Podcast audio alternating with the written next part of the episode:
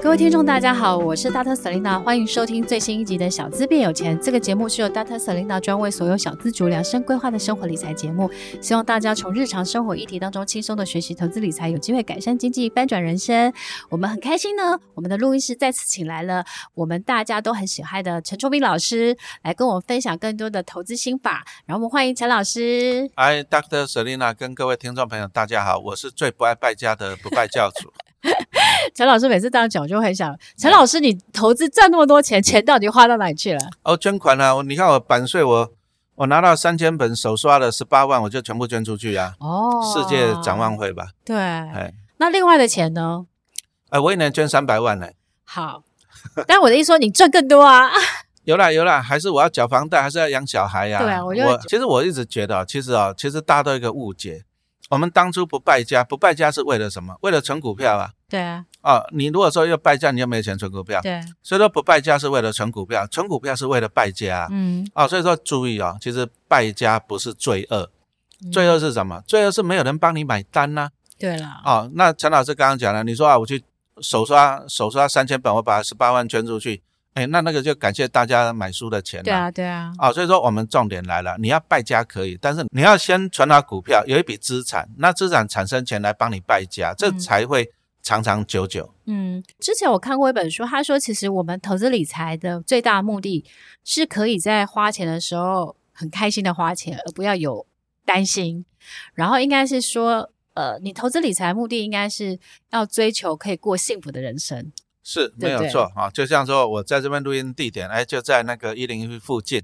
如嗯果等一下 Selina 请我吃牛排，我绝对点最贵的，而且我很安心。为什么？有人买单，我很想要，但是因为我中午有一个会议，所以存股票就是有人买单呐、啊。零零股利就是有人帮你买嗯对单呐、这才是败家的精髓啊。那陈老师，我想要再问你一下哈，因为呢，其实呢，你这本书是教大家如何聪明的存金融股嘛，也分享了很多的存金融股的知识。但是我想要问一下，因为现在 ETF 也很多，前一集的节目当中，我们有分享到说，哎，金融股有分很多种，有寿险为主，有呃有银行为主，有关关股，有民营这些这样子。那如果小资族觉得说，哦，他他有选股困难，那是不是他可以去挑选的是含金量高的 ETF 呢？哦，其实因为台湾毕竟都是以电子为主啦，对，所以台湾啊，你算来算去，你所有的 ETF 基本上都是这样，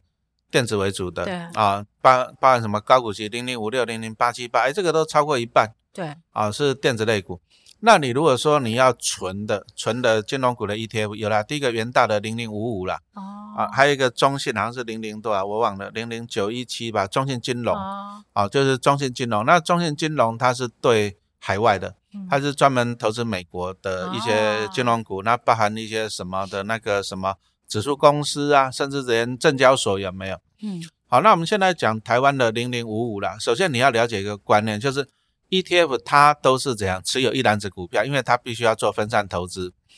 但是零零五五就有一个问题，什么问题你知道吗？因为台湾的金融股就那几家而已啊，对，，啊，就反正就是金控就十四家而已嘛，那加上一些小银行，顶多二十几家了不起嘛，对不对？那当然你还有什么中珠啊、玉龙这一些的。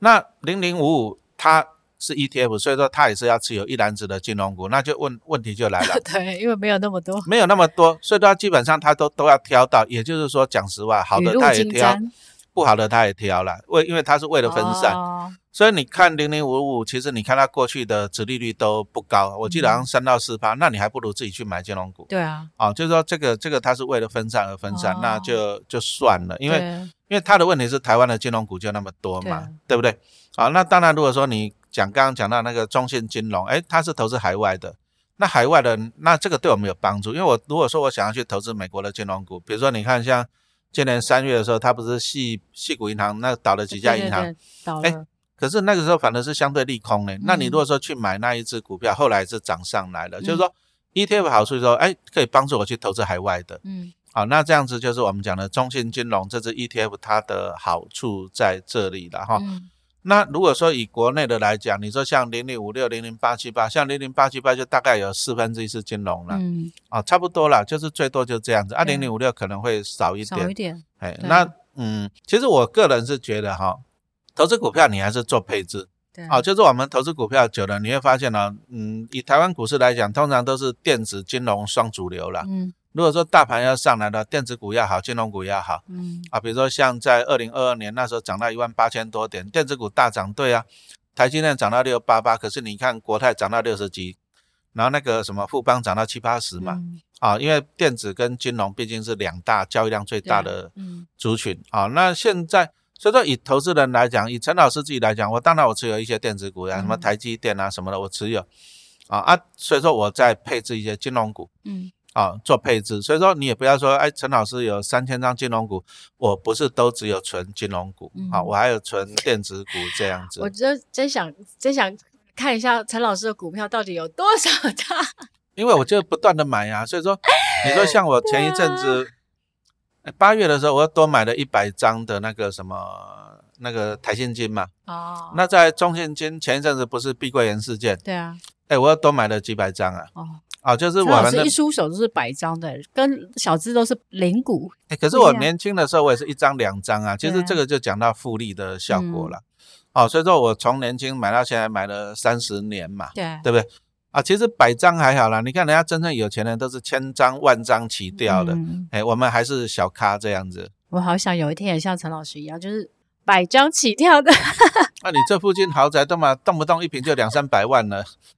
对不对？ 对啦，但我我没有买这里，我是买曼谷。哎，哎，那我想要再问陈老师啊，因为其实之前你刚刚讲到说，如果呃台股要好，其实金融跟电子都会都要涨，对不对？可是常常会有一个论点，就是当金融股涨的时候，它通常是最后一棒的耶，会有这样子的一个哎，这个情江况啊、湖那个传说吗？哎，有点是真的啦。对，为什么你知道吗？嗯，啊，比如说你看像过去这样子很夯的 AI 类股，对啊，其实啊、你要注意一件事情，万般拉抬都是为了出货啦。对，所以说、啊、他们都是拼命拉，拉到不能拉，拉散户都进来的时候，这些人都会先走哦，啊、这些人获利一定了结。那获利了结以后，那他们的钱要放到哪里去哦，啊、所以说他一定会去找一些超跌的。哦，或是那基过期去比较低的，过去就是资金都被，因为资金都跑到 AI 类股去了，对对啊所以说金融股相对的资金就受到压抑。哦，那没有成交量就没有成交价嘛，对啊不对？那纯粹就是钱在移动嘛，啊啊！但是你想想看呢、a i 现在这么贵了，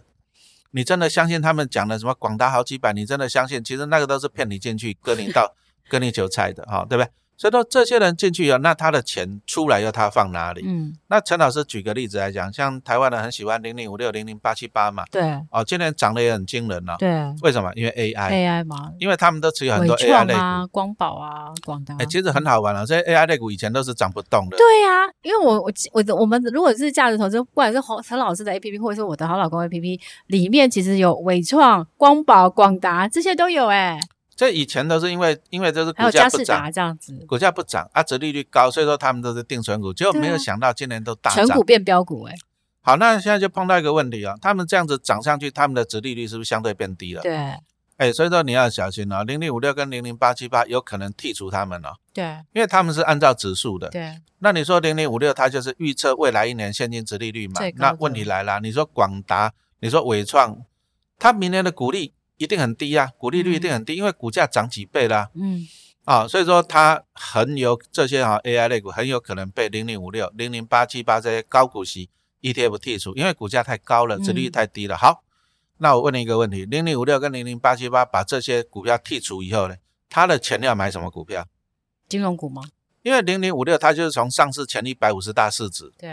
然后挑选预测未来年殖利率的。对哎，那我刚刚讲到，今年很多的金融股获利成长呢，哦，所以它明年配息会不错、哦。对啊，那零零八七八它是从 MSCI 成分股里面去挑。嗯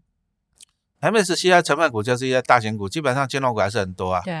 哦，所以说哈、你要看了，我个人觉得啊，十一月零零八七八调整成分股，十二月零零五六调整成分嗯股。我我常常在讲这个 AI 的投资人，你要小心，这个是两道土石 流啊，对啊，因为他们那个卖压很沉重，他们规模很大，对他们规模很大，随便一卖就几万张，搞不好十几万张这样子卖，嗯对嗯这个两道土石流在那边哦。对。那土石流他们卖完以后，他们资金到哪里？我觉得金融股哎几率蛮高的。所以陈老师下讲到两个问题，我想要问的。第一个问题呢，就是说那你刚刚讲了，那其实现阶现阶段就是慢慢布局金融股的好时间了嘛，对不对？是因为没明有年错降息嘛，对不对？没有错，再来第二个问题就是，那持有零零八七八或零零五六，因为今年很多人的疑问就是，它存股变标股，它账面上的获利可能是二十或二十五或三十，像我自己有存零零八七是八，是，我获利也很多，然后大家就会来问我说，我要不要停利？我要嗯不要把零零八七八换成其他高配息，或是换成其他标的？陈老师的哦想法呢？基本上你如果要停利，我也不反对啦。嗯，哦，我也不反对。你说零零五六、零零八七八，你把它停利掉，我不反对。对，那基本上要看啊啦、要看你自己啦。你自己说，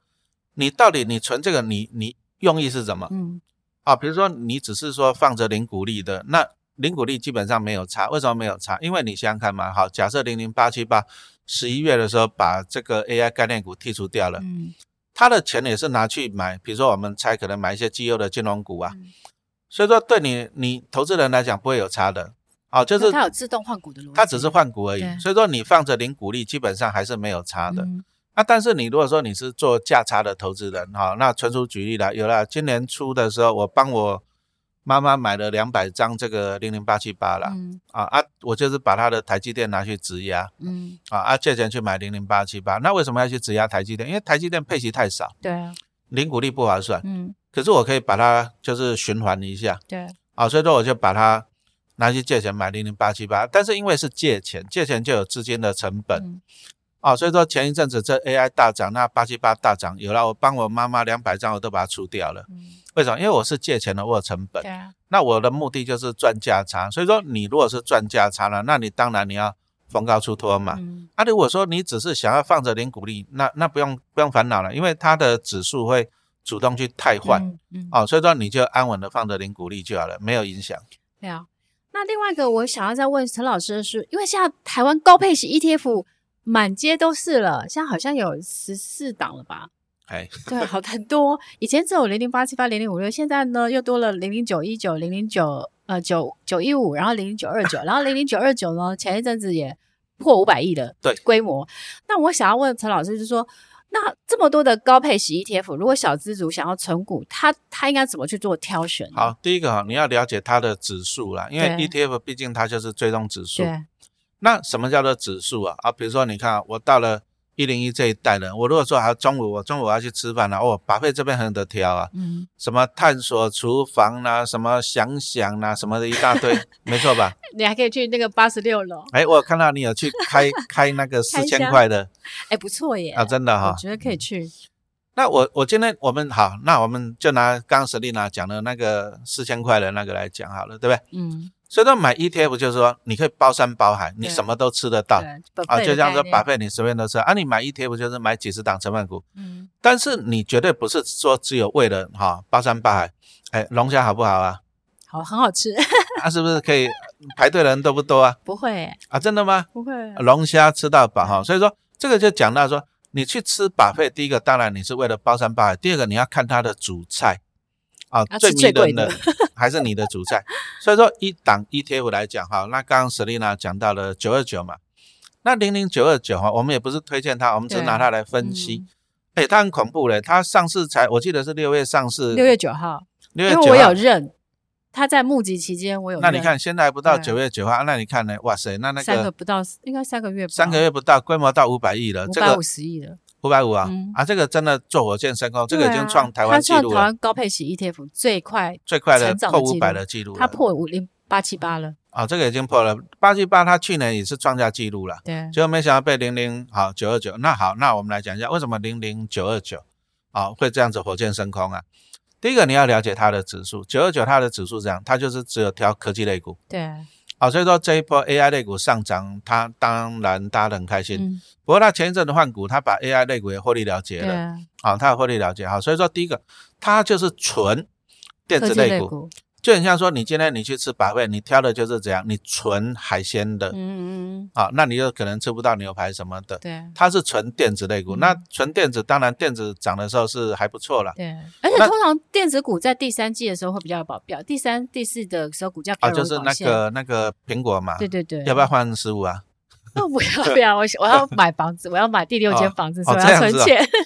哦，所以说，那你你看一下，就是说，第一个你要了解它，它是纯电子哈、第一个，啊，纯那个科技类股。第一个，那第二个呢，它就是绝无仅有的月月配对，啊，这个算是台湾第一创档新的，股票了啊，以对嗯前债券是有，它是股票第一档的月月配。那这个这个就抓到了两个啊，再来就是哎，它上市的 timing 很好对，AI 那时候刚好在对，啊飙，它它上去的时候时间蛮好的，哎，其实哦，其实天时地利人和了，对啦，而且他们其实也很认真啊，是因为啊我没认有识错他们的那个基金经理，我有采访过他，有啊，我也去对啊采访过对 啊哦，所以说哈、他是这样子来讲，所以说好，那你你如果说你是投资人，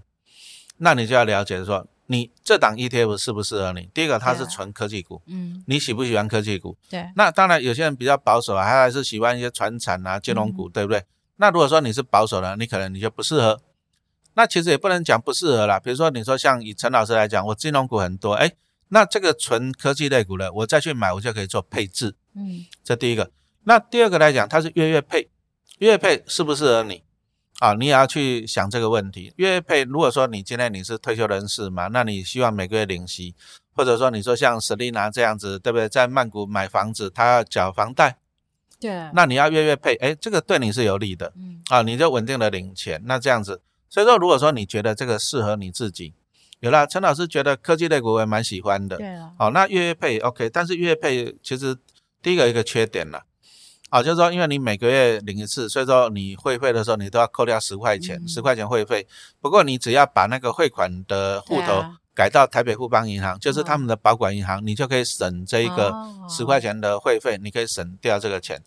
那第二个就是说，因为它那高你要配先息，在富邦银行开个户吧，哎，那个再去问投信就好对了。，啊啊，再来就是说那个，因为它是月配息，嗯，那通常呢、我们投资股票，我们要的是这样复利效果，对，就领到配息再投入，因为你不断的把钱领回来，那这个就没有复利效对果啊，你每个月领钱，所以说你就要做一份功夫，就是说你每个月领到钱，你要再滚回再投去资。啊、那这样子才可以达到你对的对那个对投资的效果。哎、其实陈老师讲的这个是我很喜欢的概念，就是我每次领到零零八七八配息的时候，我只要比如说我可以买个再买个两张，我嗯领到、比如说领到三万多好了，那我可能可以买个两张，我就会再去它除夕有低点，我就再去买两张，对然啊，后就这慢慢个累积下去。这个就是说为什么陈老师金融股金融股可以存到三千张，对啊你零股利再买回去嘛，对啊零股利再买回去。对啊你说像我今年这样子，金融股领到三百万，哎，我买一些金控，我可以买两百张呢。对啊，那、你不断的买回去，对其对实你的对张数累积就会多。其实我觉得应该是时间加复利是最可怕的。对，没有对错。对还有耐心耐跟心纪律。对对对。那陈老师，我想要再问你最后一个问题哦，就是因为呢，去年大家疯狂美国疯狂升息，对不对？所以造成了股债双跌。那今年呢，有很多的人鼓吹大家可以投资债券 ETF，就是可能二十年美国公债 ETF 啊，或是投资等级债券 ETF 啊，对不对？然后呢，就是我自己也存了蛮多的啦，就是我自己从今年开始也也就是只要跌跌跌超过一 percent，我就我就看一下溢溢价差，如果是在合理的范围，我就会买进这样子。那我目标就是要存，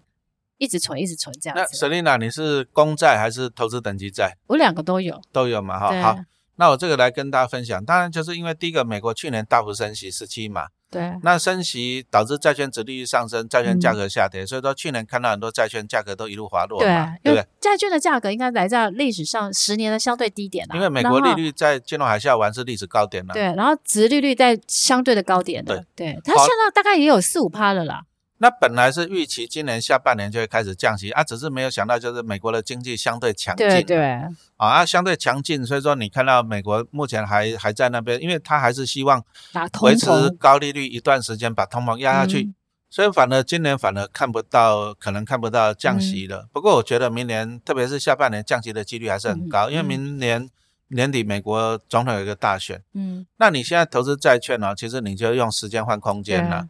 就是说，投资债券现在投资债券好处在哪？因为债券价格在下面，对啊，未来降息，债券的这殖个价利格率下去，价格就会上对，因来，为值利率所以跟价格你就会赚到资价本利差。得，哦啊，不过我要提醒你，这个是一个长时间的过程对，它可能你搞不好你可能你要等个一年，甚至两年，甚嗯至三年嗯，啊、因为降息没那么快，一次对就降，所以说。所以说，你投资债券的投嗯资人，你反而你要耐心，就是说你放着领息，那再来你期待未来的资本利得。那陈老师前一阵子也是有买买一些美国政府公债，公债的好处是稳定了，对，但是公债的缺点是它的殖利率相对较相低。对比投资等级低一那点，再来，今年看起来美国联储会还是还是它还是持续、嗯，还蛮鹰派的，对蛮鹰派的。那也就是说，搞不好未来降息的时间点会拉更远，会拉更远，对啊所以说我就做了一些调整了、嗯哦，就是把一些公债把它换到一些投资等级债嗯。啊，比如说像那个群力好像一支零零七二二 B 吧，电信债，对，我也有哎、哎，那电只信我债也有，啊，因为它它最主要大概七成五的成分股是那对啊个美国的三大电信商嗯，啊，也蛮稳定的。对啊，五那趴多五，对五趴多，应该再再下去有到六趴了。对，啊，那这个就是讲说，因为我们看到联准会的动作，就表示说你未来可能降息，你要等更久，嗯，那你要长期抗战。长期抗战的话，那我们我就会比较选择这个头等债，对。啊就我是现相在对的的配置也是头等债比例高一点，相对的它对的殖利率更高了。那再来另外一个变数就是那个，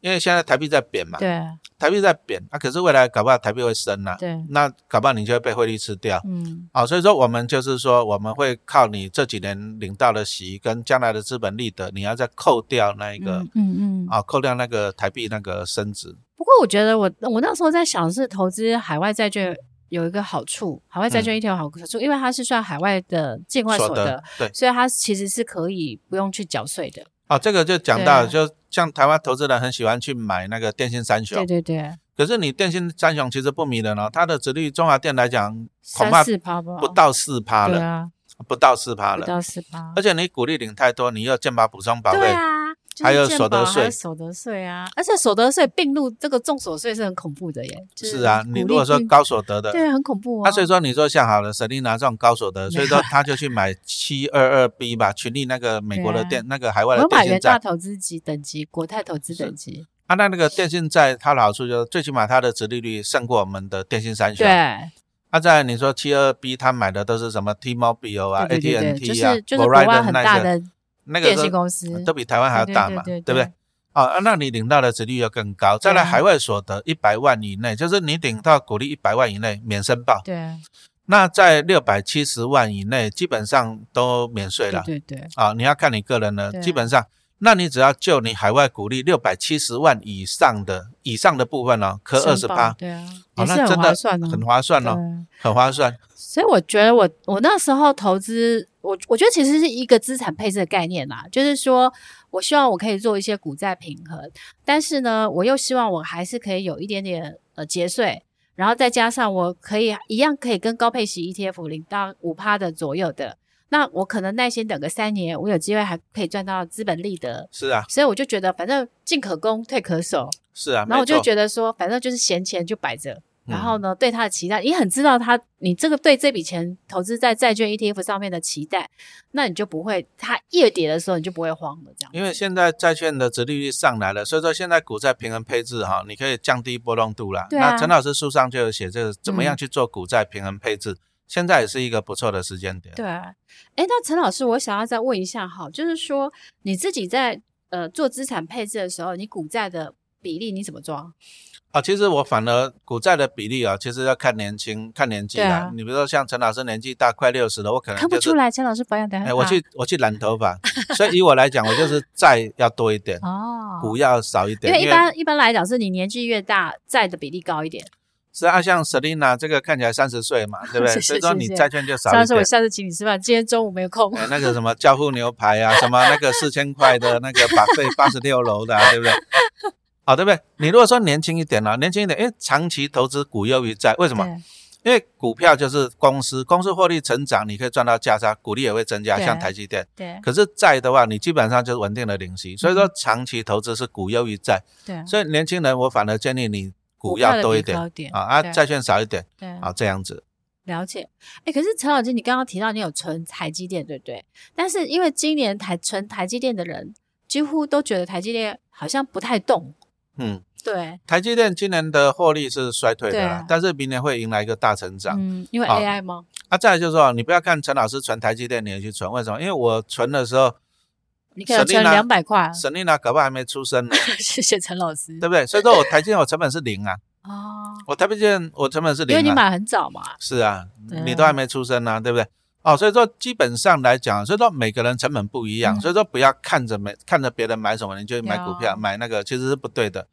那以我来讲，因为反正我也没什么成本了，我哦零成本了。我帮我女儿存台积电，她的成本是三十八块嗯，台积电，哇，呃，帮我女儿存嗯的。因为就是你领到再投入嘛，哎那个时候很便宜了，啊，在以前有配股啦，对啊，哎，就这样子。哦台积所以电现在说都没有配股了，台积电你应该是看明后年嗯啊，明后年应该会不错，因为今年毕竟电子股还是有库存的一些对，东调西，因为整通库膨存嗯太严重了对。对对啊，通膨下去了，明年开始消费了，所以说其实在台积电全是在扩厂嘛，所以说它明后年应该会迎来一个大成长。嗯，啊，所以说其实台积电有了，我最近也有在布局了，哦因为台积电你现在布局是不错，明后年应该，今年大概预估赚三十块了，衰退了啊，但是明年应该可以赚到三十六块左右吧，后年应该可以赚到四五十块啊，哦还是不，错的，还还是不错的啊。还是哎，可是如果小资族一样，就是说他如果没有钱买台积电，除了买零股之外，他是不是也可以买台积电的 E 概念 ETF？哎不建议啦，为什么？比如说哦你说像大家都这么讲零零五零，有一半是台积电，对啊，那我去持有零零五零，然后来嗯间接持有台积电，不建议。为什么？因为你买零零五零，你要给元大投信零零五零，你要给经理费，你要给保管 费啊，还有一些费用啊，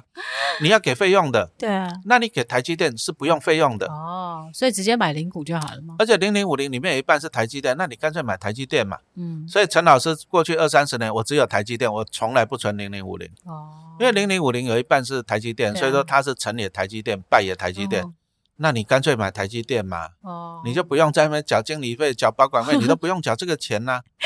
哦，哎、这个也是钱呢、这个我如果说我存一千万的零零五零，我搞不好我一年要缴哦六、呃所有的费用扣起来六七万左右了嘞。解了。可是有一些，比如说像零零八八一啊，或是可能呃富邦富邦治理啊，啊、那个零对零啊八八一来讲啊，因为因为台积电，因为后来就是台积电变得权重太对大啊，零零五零有一半是台积电，对啊后来金管会就推出一个控制条款。对对，好像哦，就是说从零零八五零以后的 ETF 来讲，台积电都不可以超过三十趴。对三十好，所以说零零八八一来讲，它也没有超过三十嗯对嗯趴。那八八一我反而觉得，那这样看起来反而比零零五零好，嗯，因为怎样呢？因为八八一它前三大就是台积电、红海跟联发科对，啊，那这些都是不同产业的大的电子股来讲，那它就不会说像零零五零就是独尊台积嗯。电一所以家了，成也台积，败也台积，对零零五零来那讲，不如买台积。也是，嗯，所以其实我觉得，就是说投资这个东西，我觉得有时候它没有标准答案，你有很是多的啊选择。然后我觉得找出最适合自己的投资的方式、工具，然后比如说按照自己的年龄或自己的可忍受的波动度跟追求的报酬率，去找出最适合自己的投资方式。那个就是我们在这一集的节目当中想要呈现给大家的，对，没有错。然后我们呢，再次的就是谢谢陈老师啦。然后呢，我也提醒大家，就是说，哎，如果你对于纯金融股啊，或是纯一些资产配置有，就是想要学习更多，就可以买陈老师的新书。你也可以存一百张金融股，是《Money 钱》杂志发行的。然后我们会把那个呃博客来的购书链接放在我们小资变有钱的 Podcast 的说明这一集的单元当中。然后大家有兴趣可以去订购，那也可以欢迎大家追踪陈老师的粉丝团。陈老师的粉丝团是有蓝勾勾的，哎，有不拜教主四个字就知道。有三十万粉丝的，其他都假的， 因为网络诈骗实在太多对了啊。，陈、老师，你怎么防止网络诈啊，没骗？办法，这个是政府的工作啊，因为那个算力教官一天到晚去警察局报案，没有但也没有用我也报啊。案过啊，啊，警察跟你怎么说？给我慰问函而已啊，慰问函呐。可是呢，我们只能够一再一再宣导了。哦啊，这个这个就要看呃什么数位什么科技部啊，啊，不然呢，我们连经管会的主委都有，他都有被行政院长都有了，对啊，那能怎么办？？对啊，好吧，就是再次再次的宣导，就是 Starter Selina 跟陈崇明老师都不会去呃有赖群主叫大家买标股，这些都是假的其实最简单判断的方法很简单，你只要看到什么免费群主，哦，那都骗人的。你看到免费的你就向后转，免费的永远都是诈骗，最，贵的，哎，免免费的最贵，对啊，免费的都是诈骗。好，就是再次提醒大家，因为我们已经宣导到不知道如何再嗯宣导了。好，那谢谢陈老师，也再次的预祝陈老师这个新书大卖。然后我们也很希望可以很快的再请到陈老师上我们小资变有钱的 podcast 当中。谢谢陈老师，好，谢谢大家的收听。谢谢。